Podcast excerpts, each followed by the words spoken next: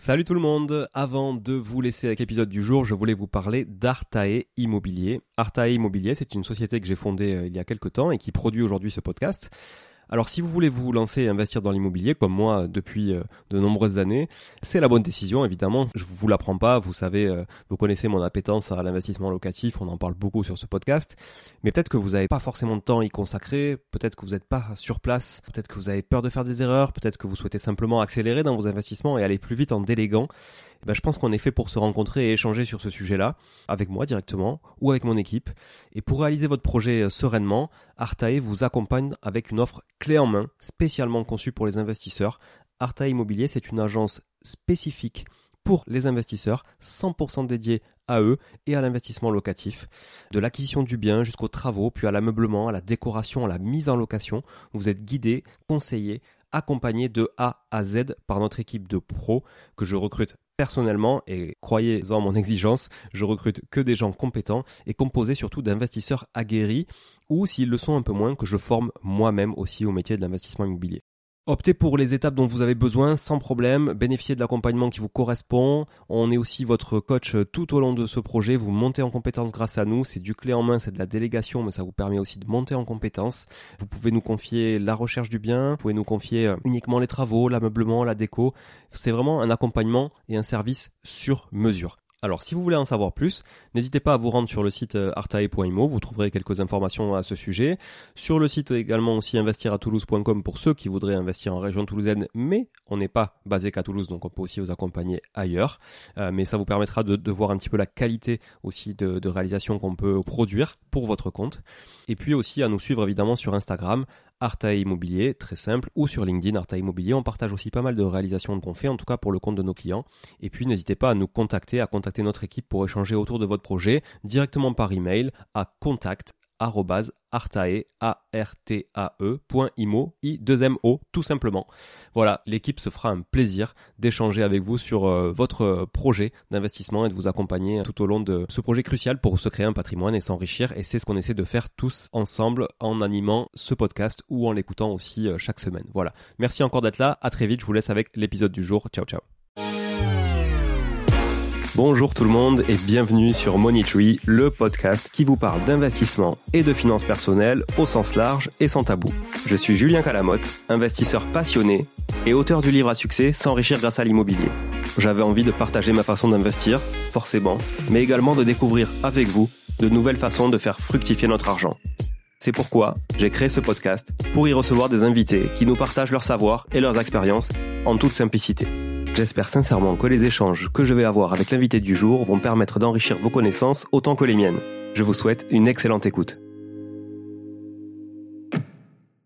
Bonjour à tous, euh, merci encore d'être là aujourd'hui pour euh, cet épisode de Money Tree. Je suis très content de, vous recevoir euh, de l'autre côté du coup du, micro et de, de l'audio, puisque vous qui nous écoutez, je ne sais pas ce que vous êtes en train de faire, mais en tout cas, je suis toujours très content que vous soyez là.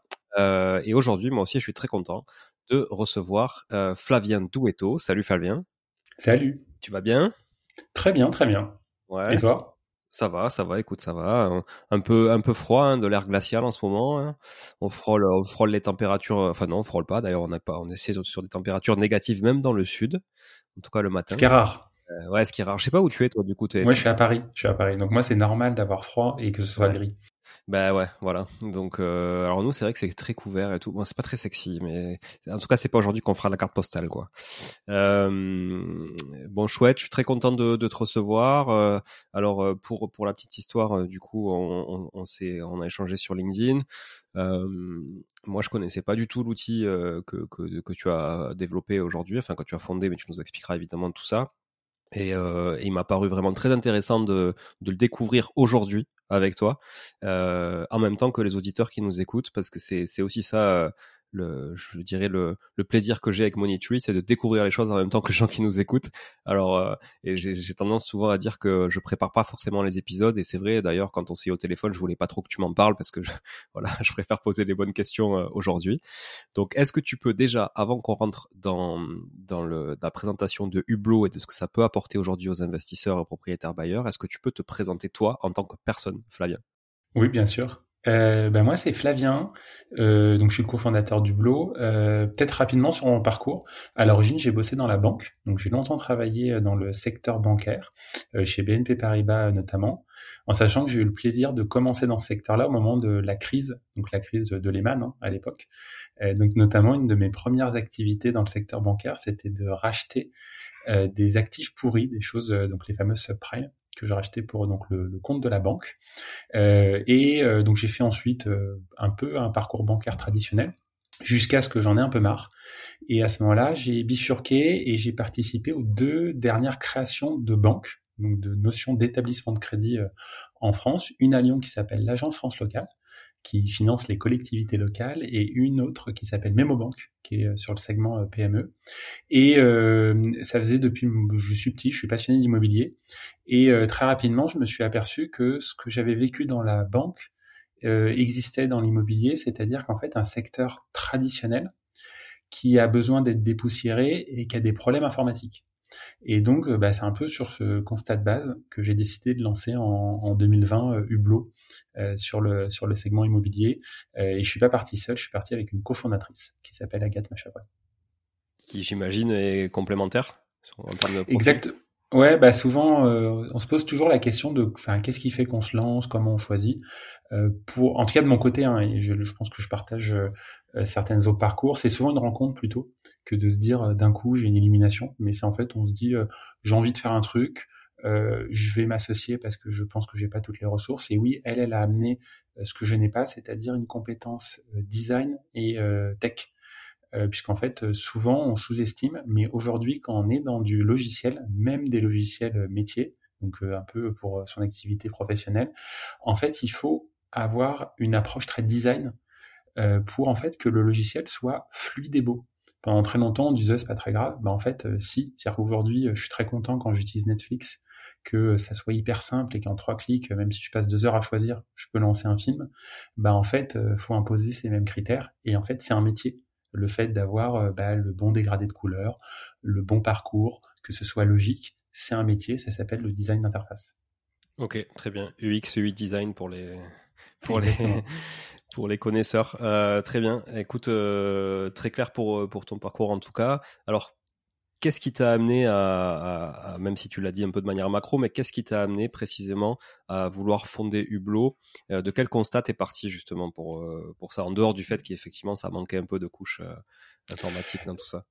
En fait, mon premier constat, c'est que bah, j'ai eu la chance d'être investisseur immobilier, j'ai eu la chance de découvrir d'être copropriétaire, j'ai eu la chance d'être aussi locataire.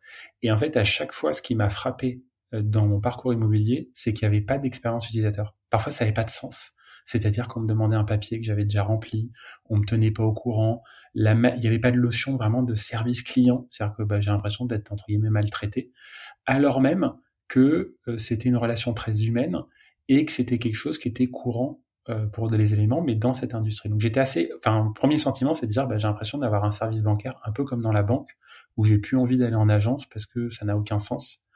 Euh, et le second élément, c'est ensuite j'ai eu la chance de travailler euh, et en particulier aussi ma cofondatrice avec des acteurs plus institutionnels, notamment chez les bailleurs sociaux. Et là, on s'est aperçu d'une chose, euh, je ne sais pas si c'est assez triste, mais qu'aujourd'hui, les bailleurs sociaux en outils informatiques, ils ont en fait une, ils subissent un duopole d'éditeurs logiciels qui verrouillent leur système. Et donc, on se retrouve dans une situation sur quelques institutionnels où au final, ils ne peuvent plus quasiment rien faire en termes d'évolution. De, et il se retrouve assez bloqué. Et moi, je trouvais ça un peu dommage parce que j'aime vraiment fondamentalement l'immobilier. Je trouve qu'il y a beaucoup, beaucoup de choses à faire. Et je sais qu'une partie de cette évolution-là fera par l'adoption enfin d'outils euh, d'outils modernes. Et c'est pour ça que d'ailleurs, au départ, on s'est euh, focalisé sur plutôt les grands acteurs B2B, donc c'est-à-dire notamment les, les payeurs sociaux.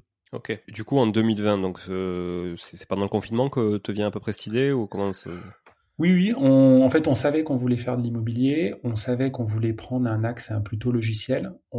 et le, les réflexions, c'était de savoir est-ce qu'on souhaite faire un logiciel au début pour peut-être des individus? Et donc de se dire est-ce qu'on se positionne en disant on permet de calculer sa rentabilité locative et après on, fait un outil de gestion? Ou on va d'abord euh, commencer par les, les, grands acteurs? On a choisi d'abord les grands acteurs.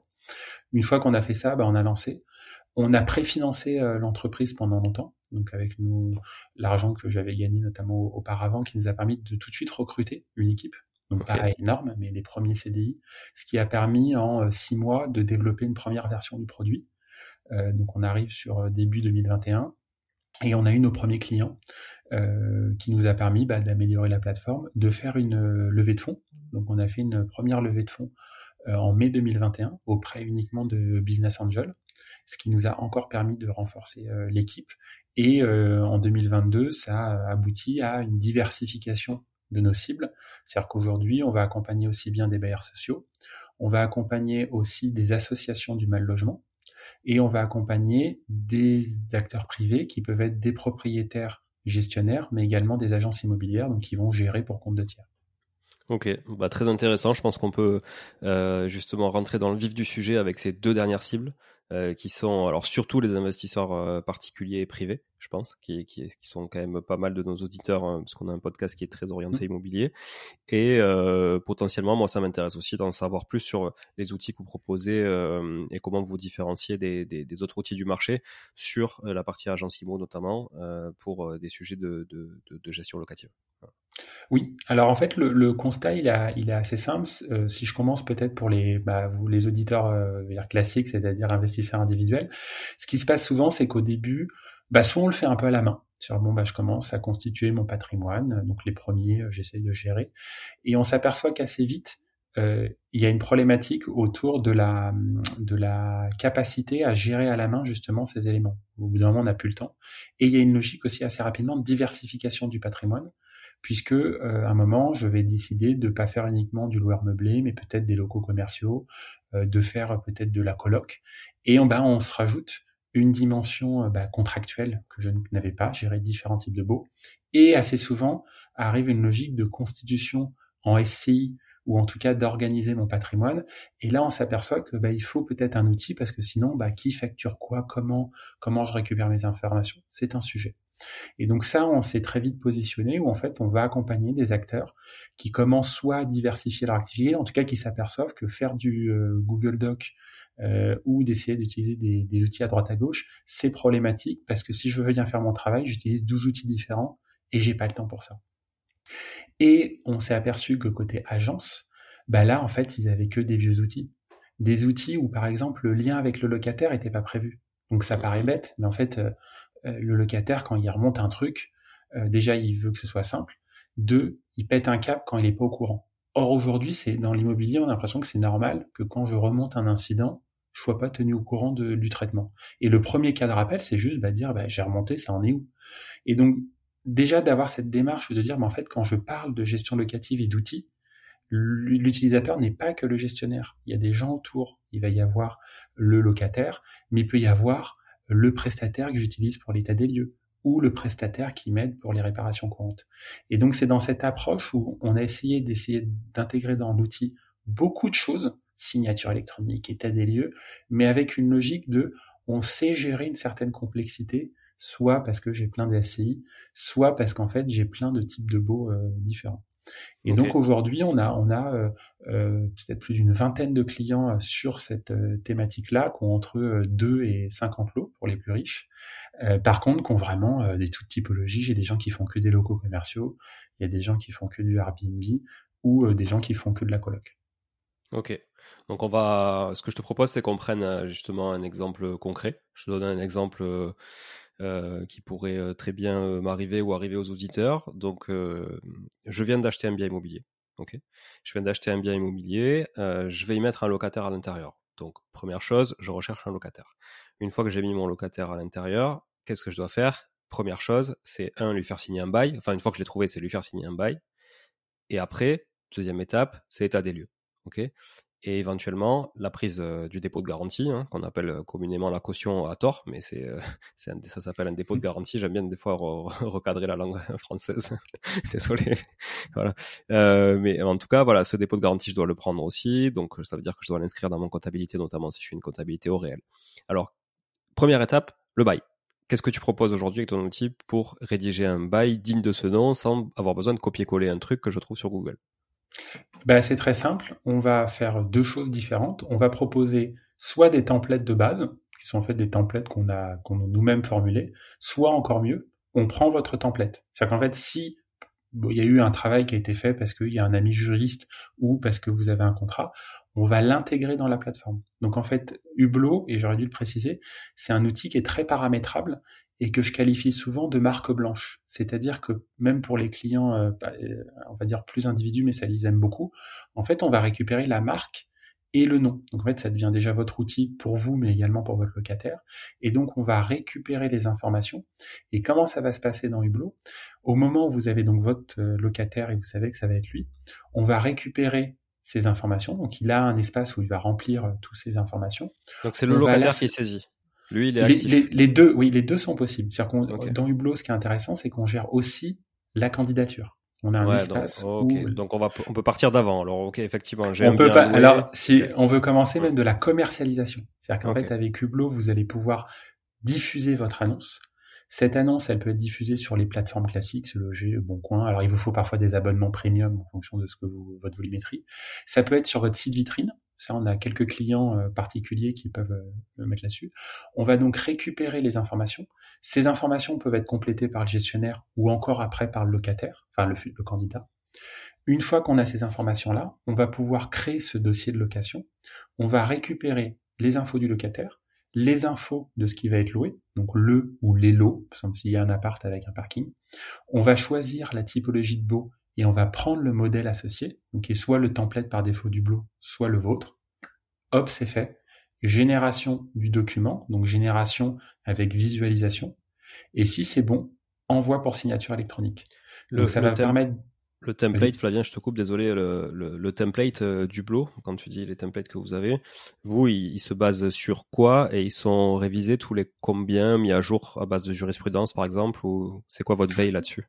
Ouais, notre, notre première source a été service public, pour être honnête. Donc on a pris euh, le la classique qu'on a complété avec nos retours clients, c'est-à-dire qu'on les clauses, euh, les clauses habituelles, et on a une veille euh, bah, constante de deux raisons. C'est que nous on a une équipe qui regarde ça, et on a des retours clients systématiques quand il y a des problématiques. Donc on a quand même maintenant un bon retour d'expérience, puisque aujourd'hui on a vraiment tous les typologies beaux civils. Enfin vraiment on a des clients qui aujourd'hui mis en place toutes les typologies. Euh, donc on met à jour et on a également deux choses à destination de nos clients. On a une newsletter euh, mensuelle où on va diffuser des informations de d'évolution de réglementation ou d'évolution de la plateforme pour les tenir au courant un peu de cet élément-là.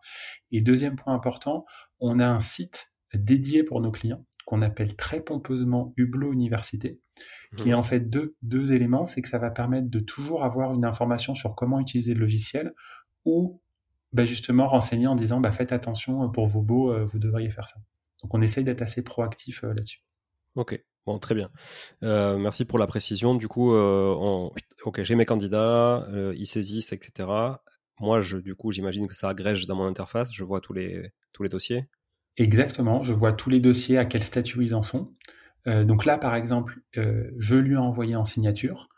On a évidemment, donc il va pouvoir signer. Automatiquement, on va pouvoir prévoir aussi l'état des lieux. Donc ça, c'est un point important. Hublot, c'est aussi une interface pour réaliser les états des lieux. Et cette interface, elle n'est pas euh, un peu euh, déconnectée. Elle va reprendre les informations du contrat de bail. Ça paraît anecdotique, mais ça veut dire que donc, dans mon interface, je vois le lot, qui doit signer chez l'agent ou le propriétaire et chez le, le locataire. Ça gère la procuration. Je vais pouvoir prendre en photo la pièce d'identité de la personne quand je la vois.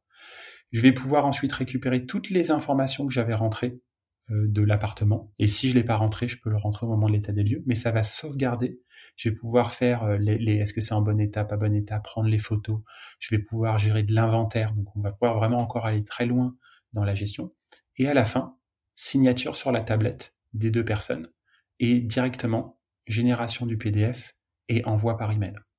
Donc c'est vraiment dans une logique d'avoir un truc très simple alors qu'on a l'impression que l'état des lieux, euh, il faut qu'il y ait un huissier ou j'en sais rien. Mais surtout ce que j'espère, enfin ce que j'essaie d'amener, c'est cette notion vis-à-vis de la donnée.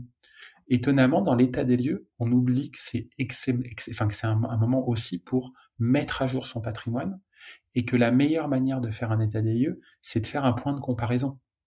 Et donc d'utiliser aussi le fait de stocker la photo pour qu'en fait, si je prends une photo à l'état des lieux d'entrée, bah, c'est le meilleur moyen de faire le point de comparaison dans l'état des lieux de sortie.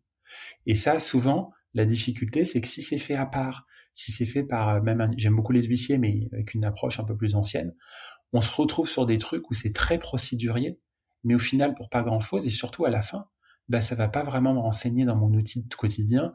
Est-ce que j'ai toujours le bon équipement et est-ce que j'ai des travaux ou des choses à, à notifier? Puisqu'en fait, si je vois qu'il y a un truc qui va pas, la truc que je veux absolument, c'est que j'ai automatiquement, en tout cas que j'ai l'information pour lancer des travaux par la suite.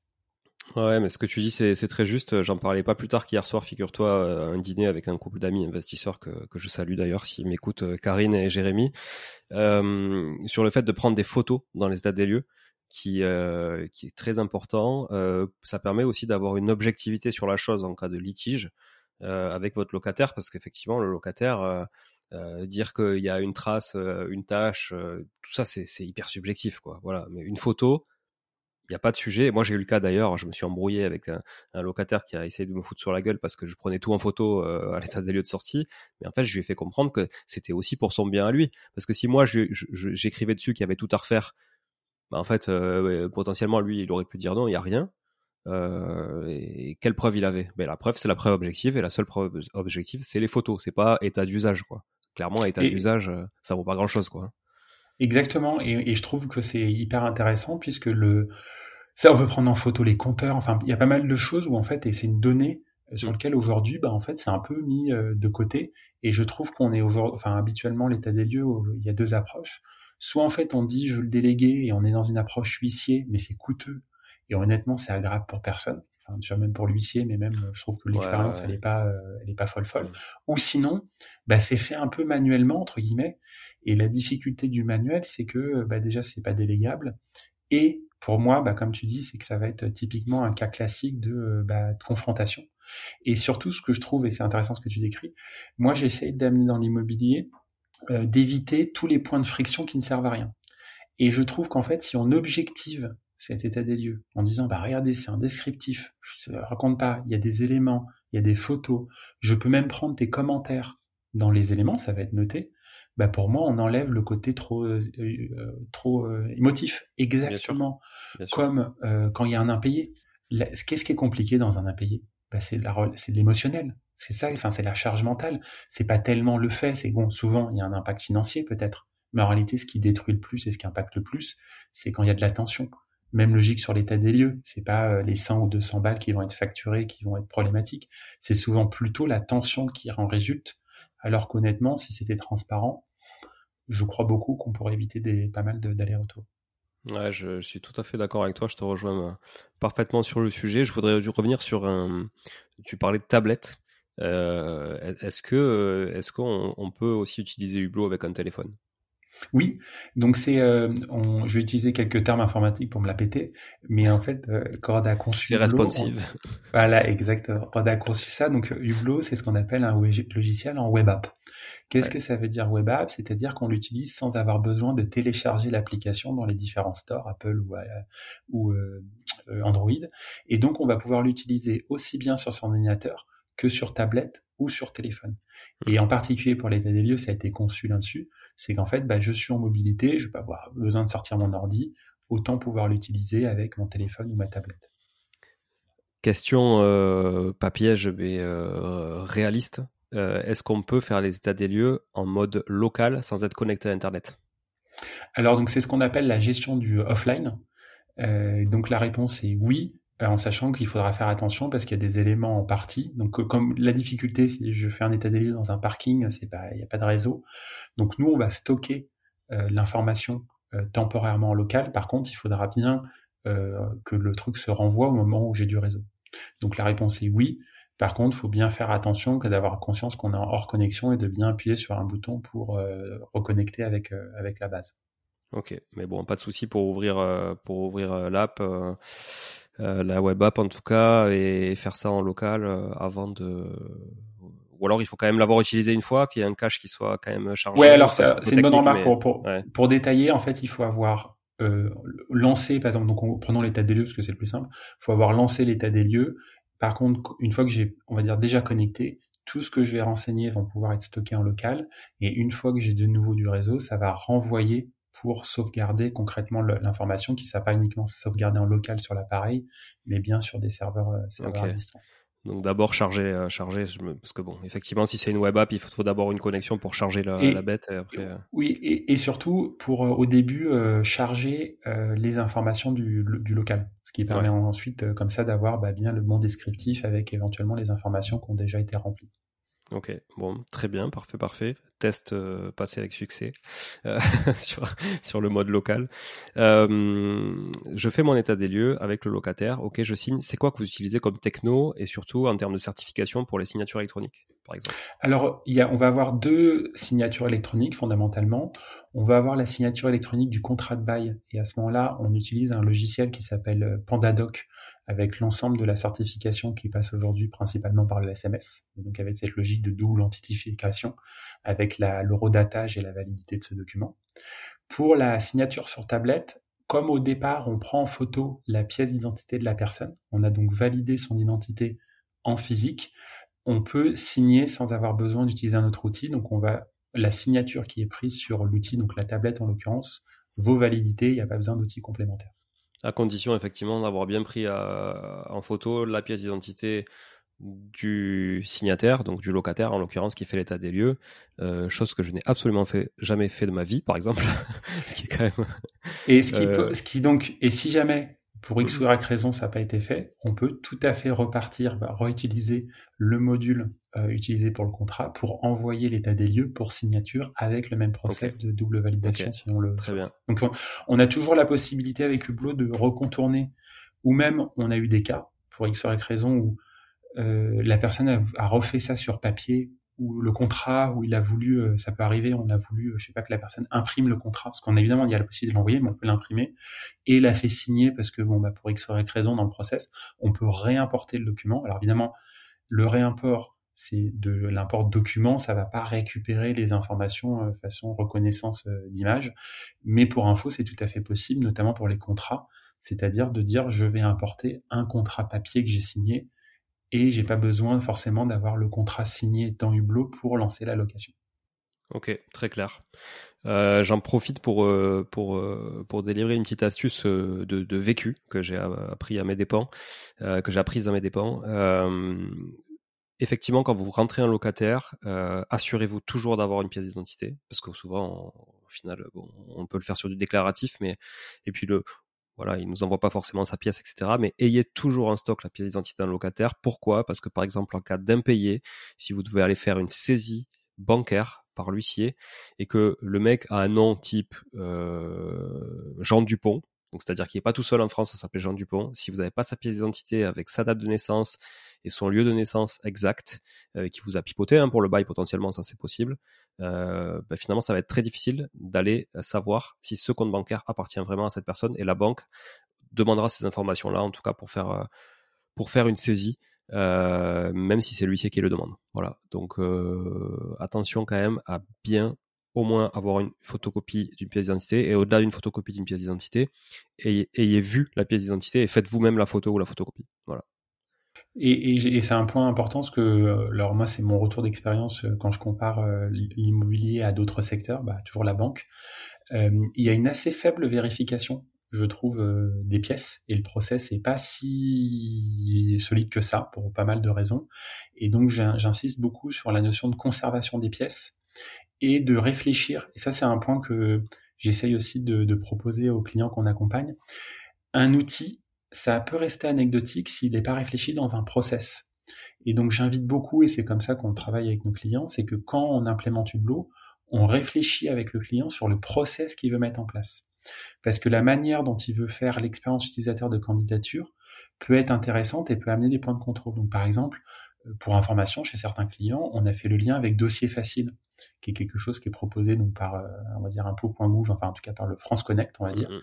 qui peut être intéressant en fonction de la typologie de bien, de la zone géographique, mais ce que je veux dire, c'est que ça permet aussi d'avoir un des critères de sélection et ne pas sous-estimer que euh, si on a un doute au début parce que la personne n'a pas transmis tel ou tel élément, bah, ça peut être intéressant de l'avoir en tête parce que ce qui est horrible toujours, bah, c'est le, le contentieux. Honnêtement, euh, quand on a un impayé, euh, c'est, chiant. Quoi.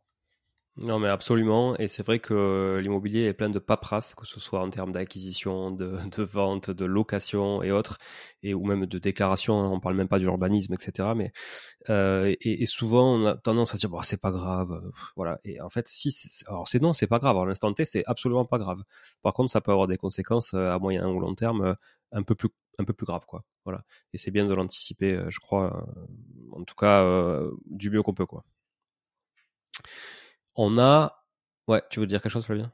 Non, non, je confirmais tes propos. En hochant la tête. Mais les auditeurs peuvent savoir que je hoche la tête. voilà, c'est ça.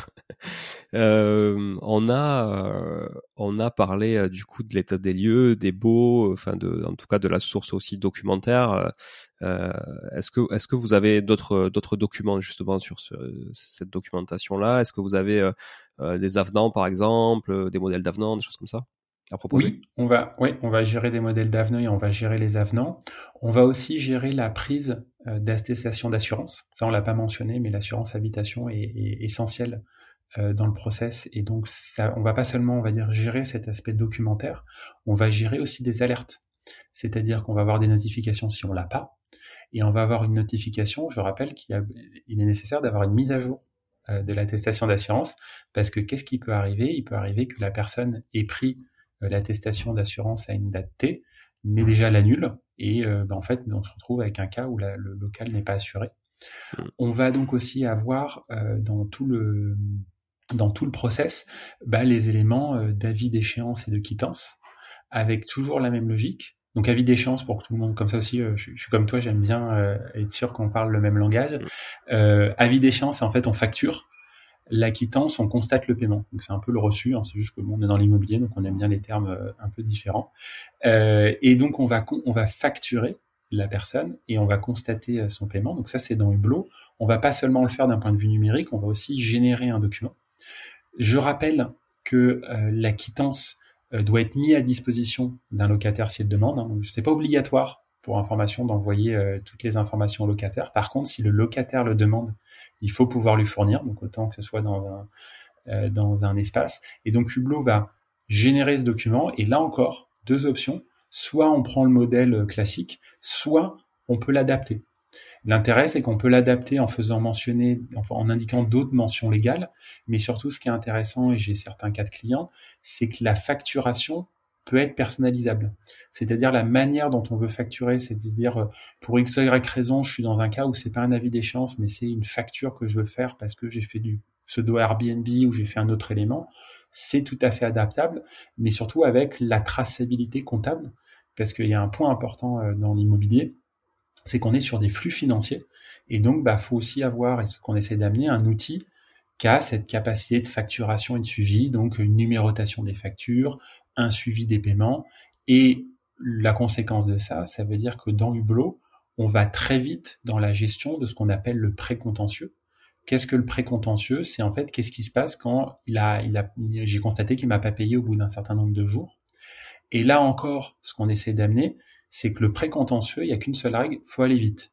Faut aller vite. Pourquoi? Pour tout de suite identifier si la personne a une vraie problématique et éventuellement réfléchir à comment on l'accompagne ou comment on fait cet échange, ou, et ça on le voit assez vite, on s'aperçoit qu'en fait il n'y aura pas de résolution entre guillemets à l'amiable, et donc là le sujet c'est de constituer le dossier le plus solide possible, et donc bah, ça veut dire avoir cette traçabilité de pouvoir avoir euh, les informations euh, correspondantes. Donc c'est ce qu'on apporte aussi dans Hublot, c'est cette gestion du précontentieux, et j'insiste beaucoup sur la nécessité d'un outil parce qu'en fait c'est très pénible émotionnellement euh, ces choses-là, parce que souvent on veut un peu se venger, alors que l'approche la plus efficace, c'est en fait de juste s'assurer d'avoir le dossier le plus solide et entre guillemets de suivre la procédure judiciaire si nécessaire. Ouais, totalement. Je, d'ailleurs, je vous invite à écouter l'épisode 24. C'était une capsule que j'avais faite sur euh, où je, relatais toute l'expulsion d'un locataire que j'ai eu à faire euh, de A à Z jusqu'à l'intervention des forces de, police pour le sortir. Donc, on est vraiment allé de A à Z pour le coup. Euh, et, et effectivement, j'insistais aussi dans cet épisode sur le fait de ne jamais perdre un seul jour et de faire tout euh, voilà, une mise en demeure au bout de 8 jours, tac, si 8 jours c'est pas réglé, une autre, bam, et on y va, on laisse pas traîner en disant non mais c'est bon, il m'a dit qu'il allait me payer, non c'est pas grave, il a dit qu'il allait le faire, mais s'il le fait tant mieux, ben, ça arrêtera la procédure, mais s'il le fait pas, au moins vous n'avez pas perdu de temps. Euh, donc ouais, parfait, parfait, et donc si on a un outil pour, pour suivre tout ça, c'est encore mieux.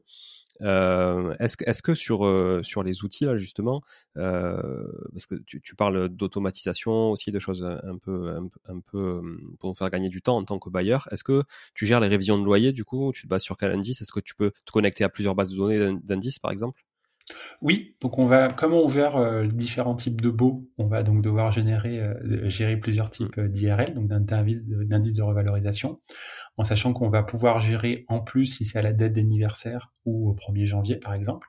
On va faire le lien avec les indices, donc là on récupère les indices INSEE mmh. sur les éléments, et après qu'est-ce qui va se passer? C'est qu'au moment bah, de la date d'anniversaire ou le 1er janvier, on va automatiquement faire l'ajustement et demander au gestionnaire s'il veut l'appliquer. Donc j'insiste beaucoup parce que c'est euh, maintenant j'ai un petit retour d'expérience. Pas tout le monde ne l'applique. Euh, pour X ou Y raison, pour une relation commerciale ou juste par euh, volonté, on ne l'applique pas forcément. Par contre, dans Hublot, l'intérêt c'est qu'il y a cette automatisation de ces, de ces indices. Et aujourd'hui, je crois qu'on gère 8 indices. Je ne les ai pas tous en tête mais on fait 8 indices et pour l'instant c'est de la totalité des indices que j'ai vu passer, que ce soit sur des baux commerciaux ou des baux résidentiels. Donc là, Hublot me propose euh, une révision du loyer. Si j'approuve, est-ce que ça envoie une notification au, locataire, un email peut-être? Exactement, ça va envoyer. Euh, alors là encore, sur le process de notification, on voit avec euh, le client ce qu'il veut mettre en place. À minima, il y a une notification dans l'espace. Le locataire, je rappelle, en fait, a une interface hein, Hublot, mmh. et on peut envoyer un email pour lui mentionner qu'il aura une, il aura une mise à jour. Ok, très clair. Je reviens sur les. Tu, tu, tu parlais tout à l'heure de, de, comptabilité, afin d'être réglo sur l'immobilier parce qu'on manipulait des fonds. Est-ce que vous êtes connecté avec des, des, des, des, banques, par exemple, pour que les flux bancaires reviennent et qu'on puisse lettrer à chaque fois, chaque, euh, chaque flux Oui, donc il va y avoir pour euh, ce que j'appelle la constatation de l'encaissement euh, locataire, il y a deux possibilités de traitement avec Hublot, il y en a même trois. Soit on propose nous-mêmes une brique de paiement, donc en l'occurrence, on s'appuie sur Trésor, qui appartient à la Société Générale. C'est une start-up euh, qui a été rachetée, je crois maintenant il y a 2-3 ans, où euh, en fait on va proposer aux propriétaires de mettre à disposition du locataire les cas classiques de paiement, c'est-à-dire la carte bancaire, le virement et le prélèvement. Point intéressant, euh, il propose un outil que moi j'aime bien qui est l'IBAN virtuel.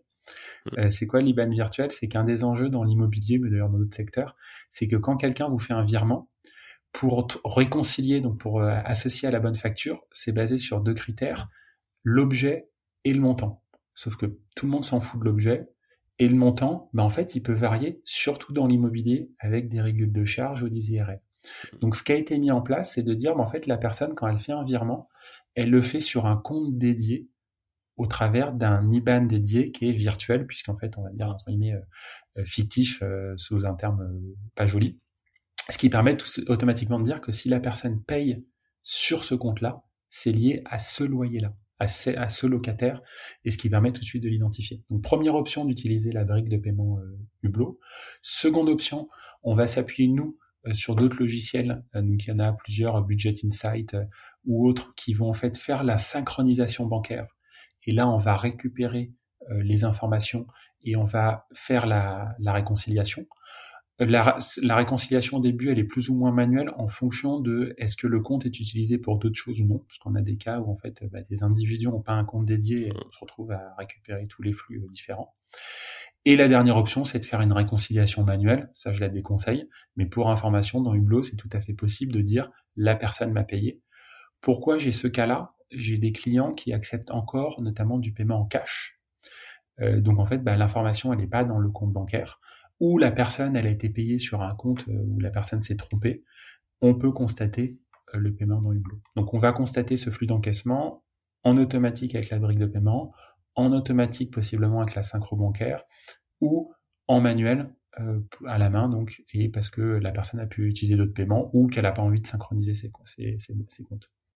Ok, ça c'est hyper je trouve hyper intéressant pour euh, gagner du temps sur, euh, sur justement le pointage des paiements. Quand tu as commencé à avoir plusieurs biens, te dire bon, euh, il faut que j'aille voir sur mon compte bancaire. Puis comme, comme j'ai plusieurs biens, je suis souvent multibancarisé, donc du coup, je vais sur chaque banque, etc.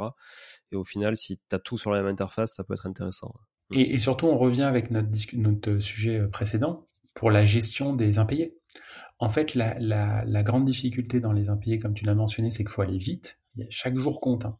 Et en fait, bah, si je passe 10 jours à constater euh, qu'il y a un impayé, bah, en fait, ces 10 jours-là, c'est 10 jours que j'ai perdu pour relancer la personne et euh, faire les modifications parce que la personne, elle a changé de compte. Enfin, vraiment, et, c'est ça où je trouve qu'il est, le, le plus intéressant et c'est ce que j'essaye d'amener, c'est en fait de faire en sorte qu'on arrête de perdre du temps sur des tâches qui n'ont aucune valeur ajoutée et qui peuvent être automatisées pour en fait allouer ce temps-là sur des choses essentielles qui est euh, la plupart du temps en fait de la relation humaine euh, qui est donc bah, interagir, rassurer ou juste, bah, là, en l'occurrence, relancer de manière efficace. Ah ouais, très très très très juste. Euh, est-ce que tu est-ce que tu gères aussi dans Hublot du coup les inventaires de mobilier pour les locations meublées et comment et si oui comment tu, tu, tu les comment ça se matérialise? Oui, donc en fait dans, dans Hublot, on va gérer, moi j'appelle ça sous l'appellation patrimoine. On va donc pouvoir gérer un ensemble de patrimoine qui est d'ailleurs assez divers puisqu'on a tout typologie de clients. Donc dans Hublot, je peux renseigner une chambre, je peux renseigner un parking, je peux renseigner un appartement, je peux renseigner un bâtiment, je peux renseigner une résidence ou une maison, enfin voilà, donc pas mal de choses. Et à chaque fois dans ces éléments de patrimoine, je vais pouvoir intégrer des documents donc ce que les, les personnes d'un certain âge appelleraient la gestion électronique des documents ou GED, euh, ce qui est en fait pour nous c'est juste de dire j'upload une information. Donc ça peut être les DPE, euh, les règlements de copro, enfin vraiment j'utilise ça comme une gestion pour euh, avoir les documents en ligne et je vais pouvoir renseigner des informations sur les équipements, les compositions et les, et les, et les inventaires d'équipements. Donc ça veut dire que je vais pouvoir bah, renseigner bah, euh, qu'est-ce que j'ai dans l'appartement en termes de pièces, que je vais retrouver dans l'état des lieux, mais également euh, des éléments d'inventaire en disant j'ai euh, deux chaises, trois tables et deux lits. Donc ça va se retrouver dans l'outil et ces informations-là vont se retrouver lorsque je vais réaliser l'état des lieux. Et ce qui est très intéressant, c'est que quand je vais faire une modification lors de l'état des lieux, ça va remodifier dans ma base. Donc j'aurai à disposition en permanence une base patrimoine à jour également sur les notions d'inventaire. Avec, euh, avec une valorisation aussi des, euh, des, biens, enfin des biens meubles du coup? Alors euh, non, on n'aura pas, on n'a pas une, une, logique de, de, valorisation. Ce qu'on a par contre mis en place, on a mis en place une logique de grille de vétusté, c'est-à-dire qu'on peut indiquer en fonction de la typologie un élément de dépréciation. Mais aujourd'hui, on n'a pas poussé le raisonnement pour rentrer la valeur euh, nominal de chaque élément d'équipe. Euh, ce qui peut être intéressant pour euh, justement dire au locataire, ben voilà, en tout cas, tu sais que c'est telle gamme de mobilier que tu as aujourd'hui. donc si effectivement tu casses ça, tu sais que ça te coûtera un minimum ça à peu près, parce qu'on rachètera la même chose. Ben, ce qui est intéressant, alors on l'a pas mis à disposition des, des privés, mais on l'a fait pour un bailleur social, comme quoi il y a parfois il y a des éléments en avance. En fait, chez les bailleurs sociaux, il y a une visite conseil qui est organisée avant l'état des lieux de sortie. Euh, qui est en fait pour préparer cet état des lieux de sortie. Je le fais moi aussi hein, en titre privé. Ah bah voilà, bah, bah très bien. et, ben, et ben dans ce cas-là, ce qu'on a mis en place, c'est un devis estimatif où en fait on reparcourt comme si on fait l'état des lieux de sortie en plus simple et on commence à lui expliquer si il fait pas les réparations, voici ce qu'il risque d'être pris euh, sur euh, sur son dépôt de garantie. Euh, et ça, c'est très utile pour bah, déjà éviter les tensions et surtout que la personne ait bien en tête en fait les, les éléments qu'elle a, qu a. Parce que pour être honnête, moi j'ai même été locataire. Parfois, j'ai pas totalement conscience parce que bah on sort, donc on est un peu dans l'urgence et donc on ne sait pas exactement euh, ce que je dois réaliser, bah, d'avoir en tête que euh, si je rebouche pas ce trou-là, si je change pas les joints de la salle de bain, ou si en fait la table qu'on m'avait mis à disposition et dont j'ai cassé un pied, je le change pas, ça risque de me coûter 400 euh, ou 500 euros euh, sur les éléments. Donc on intègre cette logique de devis estimatif euh, dans Hublot. Ok, bah ça c'est pas mal effectivement.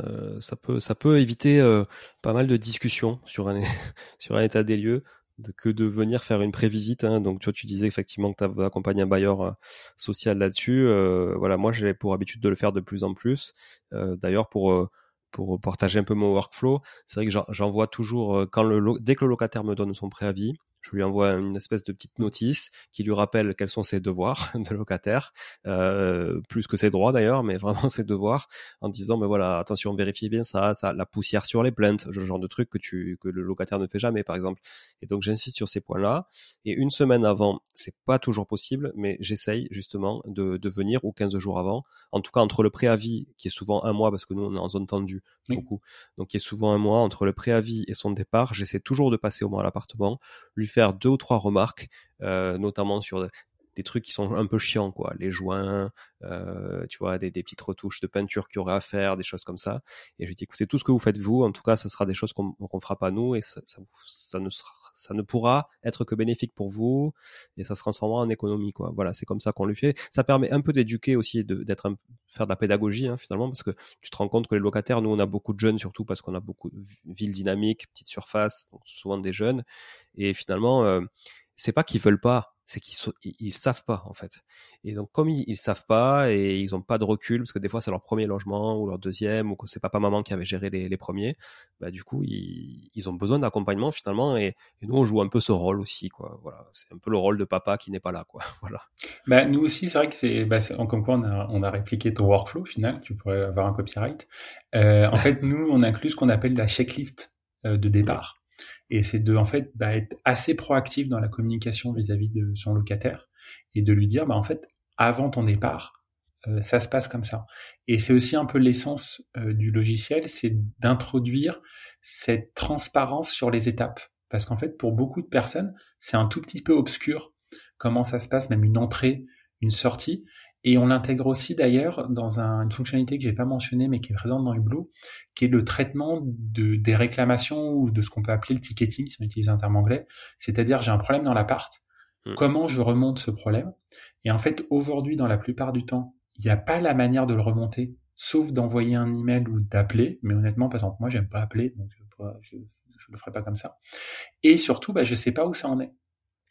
Et je trouve ça moins intéressant d'amener dans cette dynamique de l'immobilier et dans ce lien avec notamment son locataire, cet aspect transparence et information euh, sur les éléments. Et moi, je crois beaucoup au fait que une personne qui est tenue informée, bah, ça crée un lien assez fort et ça dédramatise euh, beaucoup de choses. Parce qu'en fait, quand, j'en sais rien, il y a un chauffe-eau qui lâche, ça m'est déjà arrivé en tant que locataire et propriétaire, je vois bien les deux aspects, ben en fait, la personne qui est dans le logement, elle est en urgence, et la personne qui traite, elle peut très bien faire son travail, Sauf qu'on communique rarement dessus en disant bah attends j'ai appelé deux plombiers, j'attends euh, de valider son devis. Ben en fait juste de communiquer en disant t'inquiète pas c'est pris en compte et la prochaine étape c'est ça. Ben ça dédramatise beaucoup et ça évite de perdre du temps où euh, ben, la personne elle appelle pour rien et on lui dit bah attends c'est en cours alors qu'elle voudrait juste avoir une étape. Un tout petit peu comme quand je fais une commande euh, d'un matériel sur internet. Ben, aujourd'hui je sais si c'est en cours de livraison, en acheminement ou si ça a été livré chez ma voisine. Ouais, donc il y a un vrai suivi et, c'est que de la communication au final. Hein. C'est le fait effectivement d'être au courant de ce qui se passe et c'est toujours euh, aussi agréable pour le locataire que pour le propriétaire. Et tu vois, tu avais devancé une de mes dernières questions effectivement sur sur sur le sujet et sur l'outil, c'était ça. Est-ce que vous avez un outil de gestion des tickets? Euh, Donc c'est parfait. J'ai eu ma réponse. Et, et, et, surtout, il n'est pas un des points, par exemple, qu'on a travaillé, c'est que on peut très bien assigner un ticket à un prestataire. Donc derrière le terme prestataire, ça peut être, euh, j'ai envie de dire, un ami, mais en tout cas, c'est de dire que j'ai la possibilité de notifier quelqu'un qui a un incident à résoudre et sur lequel il aura comme ça un accès. Ça, c'est assez important puisqu'en fait, assez souvent, bah, quand même, euh, souvent le propriétaire, il fait pas tout et il peut même s'appuyer sur des personnes, en particulier s'il n'est pas sur zone. Euh, mmh. Donc aussi, on essaie de, de, on voit qu'il y a une problématique qui est pas forcément uniquement sur le nombre de lots, c'est juste que quand je suis à distance, je vais m'appuyer euh, sur des gens, bah, autant que ces gens-là aient aussi un outil sur lequel ça me sert de, plateforme. Alors il y a des gens qui sont très bons avec WhatsApp et les téléphones, mais au bout d'un moment, ça fatigue plus qu'autre chose. Oui, oui, puis en termes de suivi, c'est clair que WhatsApp, ça a ses limites aussi. Quoi. Euh, sur la partie agence IMO, sur la partie service. Donc j'imagine que l'outil c'est à peu près le même.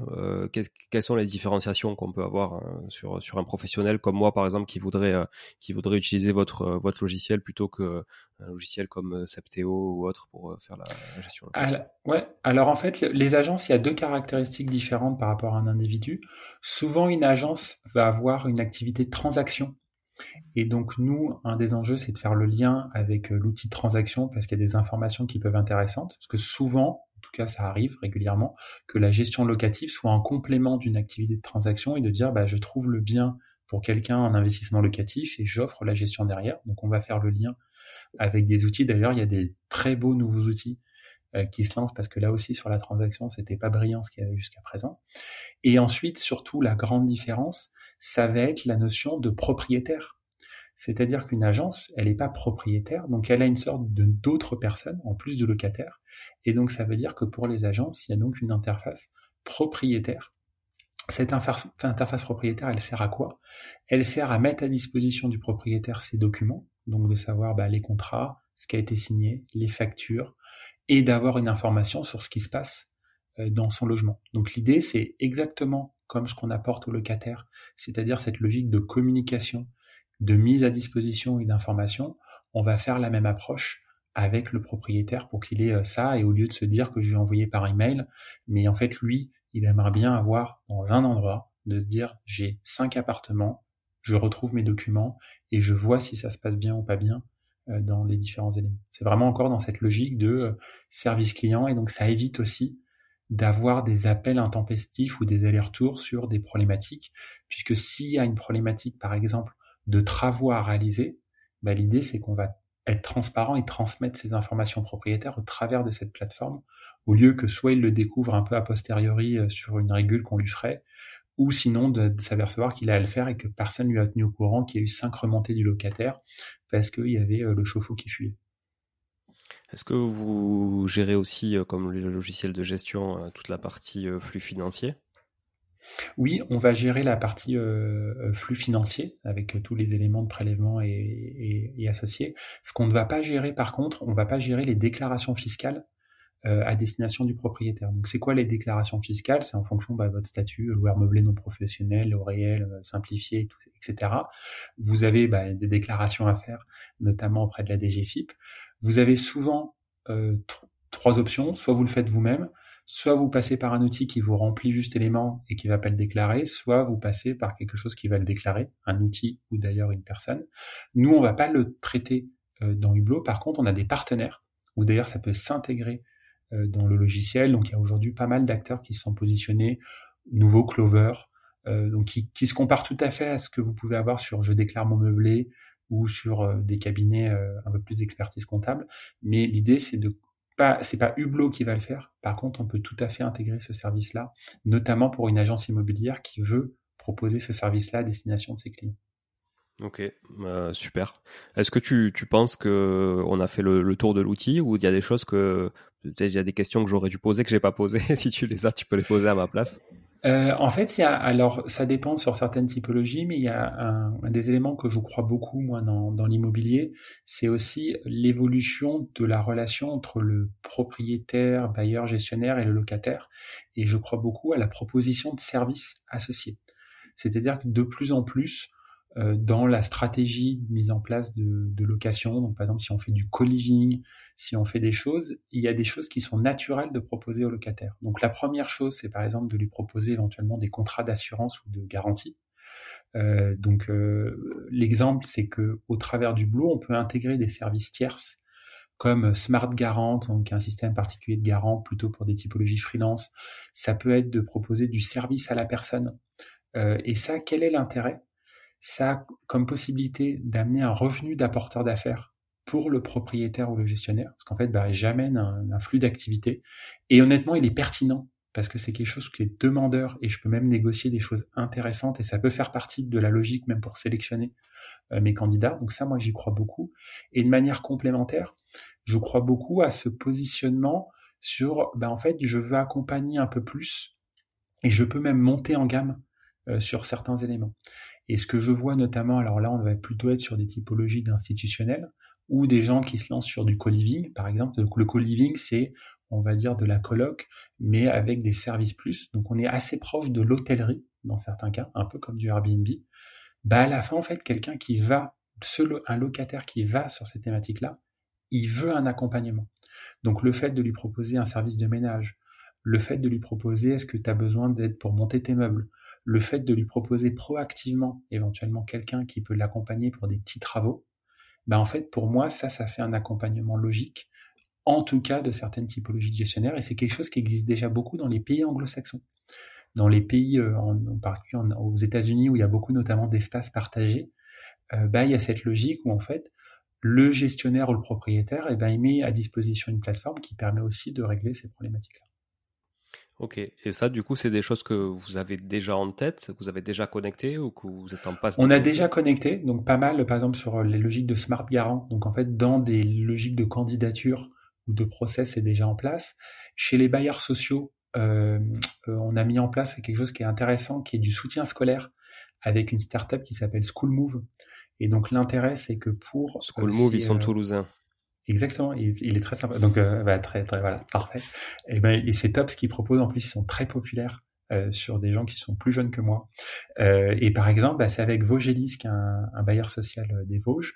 ils ont été très proactifs et donc ils ont souscrit à School Move et ils offrent gratuitement aux locataires qui souhaitent du soutien scolaire pour leurs enfants.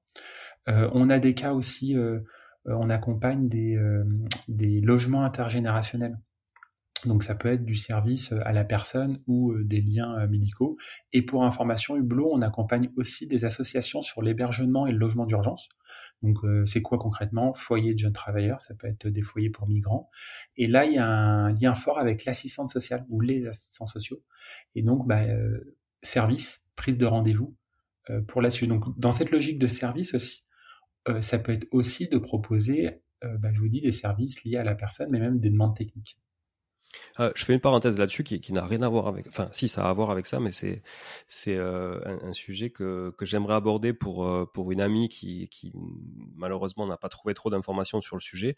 Est-ce que dans, dans tous les partenaires, parce que tu parles beaucoup de, de, partenaires sociaux du coup, qui sont des, avec des causes sociales et, ou sociétales, est-ce que il y en a qui, qui, qui participent à la cause pour loger des femmes battues? Qui par exemple euh, doivent quitter leur logement, etc. Ça m'intéresserait beaucoup en fait de, de, tourner un épisode sur le sujet. Et Estelle, si tu m'écoutes, je pense que tu, tu, seras contente si on le fait parce que euh, voilà, c'est à elle que je pense quand, quand on quand on parle de ce sujet, c'est une cause qui lui tient beaucoup à cœur et j'aimerais bien vraiment faire un épisode sur, le sujet justement du logement social.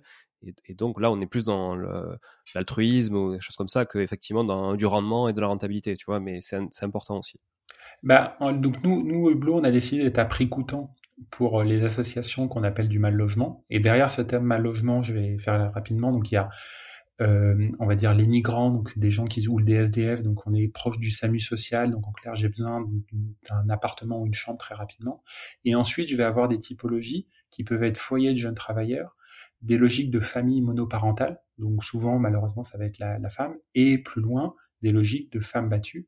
Donc on accompagne des associations, on accompagne par exemple Cité Caritas, on va accompagner aussi euh, euh, la Croix-Rouge ou d'autres éléments. Et, sur euh, cette thématique de femmes battues, il y a par exemple l'ASSO, donc L-A-H-S-O, qui est une association à Lyon, qui a, je crois, à disposition des femmes battues peut-être 500 lots, 500 appartements. Et, c'est une thématique très... tu sais qui met à disposition ces lots, justement? Euh, ça va être eux. Donc en fait, euh, eux euh, sont gestionnaires. Donc la, difficulté aujourd'hui qu'il y a en France, c'est qu'il n'y a pas une plateforme commune qui permet d'identifier. Il va y avoir dans quasiment dans chacune des villes, parfois départements quand on est dans un endroit où il n'y a pas une énorme ville, des associations sur place. il y a quelques associations nationales, mais malheureusement souvent ça va être ville par ville sur lequel il y aura une proposition. Donc nous, on connaît par exemple l'association PARM, qui est plutôt en Ile-de-France et qui a un lien fort avec le parc immobilier de la SNCF, l'ASSO à Lyon, euh, Allotra à Marseille. Euh, il y a à chaque fois, plutôt par ville, une association, mais il y a très peu d'associations euh, en maillage, euh, en maillage euh, national. Et, il y a très peu de plateformes qui permettraient à une femme bah, qui est en difficulté de se dire je me connecte à ce site-là et je vais voir malheureusement ça va être soit recherche Google, soit en connectant l'association. Et est-ce que des propriétaires privés peuvent mettre à disposition leur logement via ces associations ou c'est quand même plutôt souvent des lots de gros, de gros bailleurs? Non, en fait, ils vont avoir un parc immobilier qui est très intéressant. Donc, ils ont souvent entre 10 à 50% de leur parc dont ils sont propriétaires. Donc ça, et c'est souvent des donations ou liées à des institutionnels. Et le reste, ça va être des prises de baux. Donc ils vont en, euh, ah prendre un élément auprès de propriétaires. L'intérêt pour le propriétaire, c'est qu'il peut avoir des avantages fiscaux euh, associés en fonction de la typologie. Euh, mais ça, c'est quelque chose qui représente la majorité des éléments. Donc un propriétaire qui souhaite, il peut tout à fait. Les associations le gèrent plutôt très bien. Euh, et c'est une vraie demande. Et pour information, il y a également des startups qui se lancent. Alors, pas, j'ai pas connaissance sur les femmes battues, mais par exemple, euh, vous pouvez regarder un projet qui s'appelle commune.house, euh, qui est dont la fondatrice est Tara, et elle est sur une thématique de famille monoparentale. Et l'idée, c'est de dire, en fait, aujourd'hui, les appartements qui sont mis à disposition, en particulier d'une femme célibataire, ça convient pas parce qu'elle a besoin de liens sociaux, elle a besoin de certaines typologies de services, donc elle a besoin d'un accompagnement, et ça rejoint un peu mon, analyse, et de mhm. dire, bah, en fait, il faut proposer un logement beaucoup plus cohérent à, entre guillemets, la cible voulue. Et il y a un vrai sujet aujourd'hui euh, bah, de la famille monoparentale, et comment je gère euh, en ayant travail, et en ayant des éléments, et aussi en voulant avoir peut-être une, euh, une certaine vie sociale dans des éléments. Donc ça, c'est des choses sur lesquelles il y a une vraie demande et un vrai besoin. Et euh, j'incite tout le monde à si, euh, enfin ça, je trouve que pour moi c'est un, enjeu particulier le mal logement.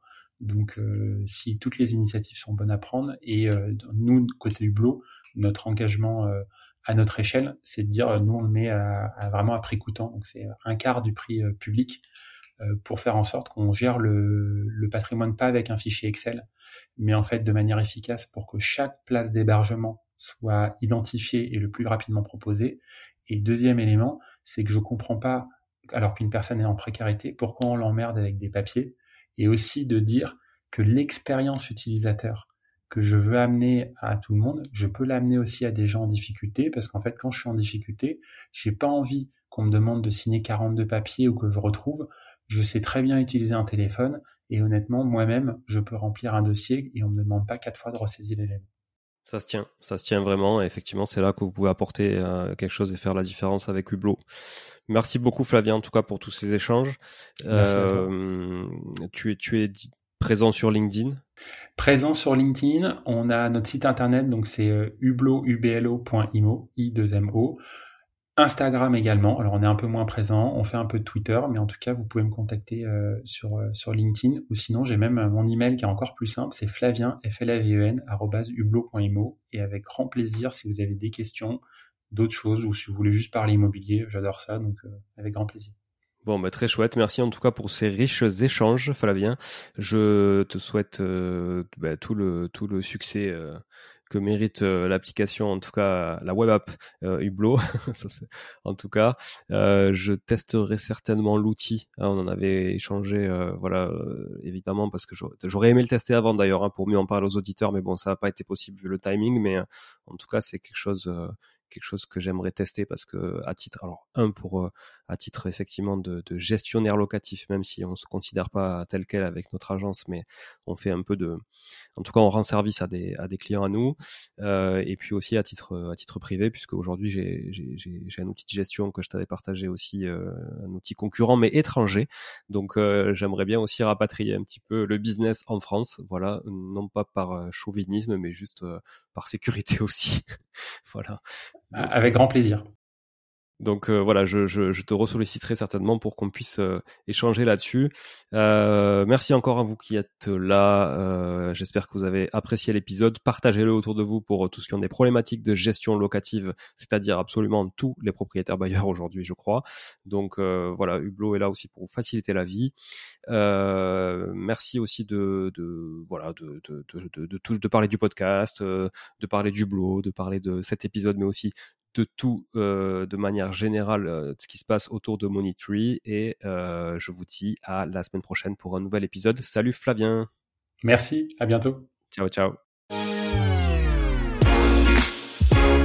Bon, si vous êtes là, c'est que vous avez écouté jusqu'au bout et a priori l'épisode vous a plu. Si c'est bien le cas, n'hésitez pas à le partager autour de vous.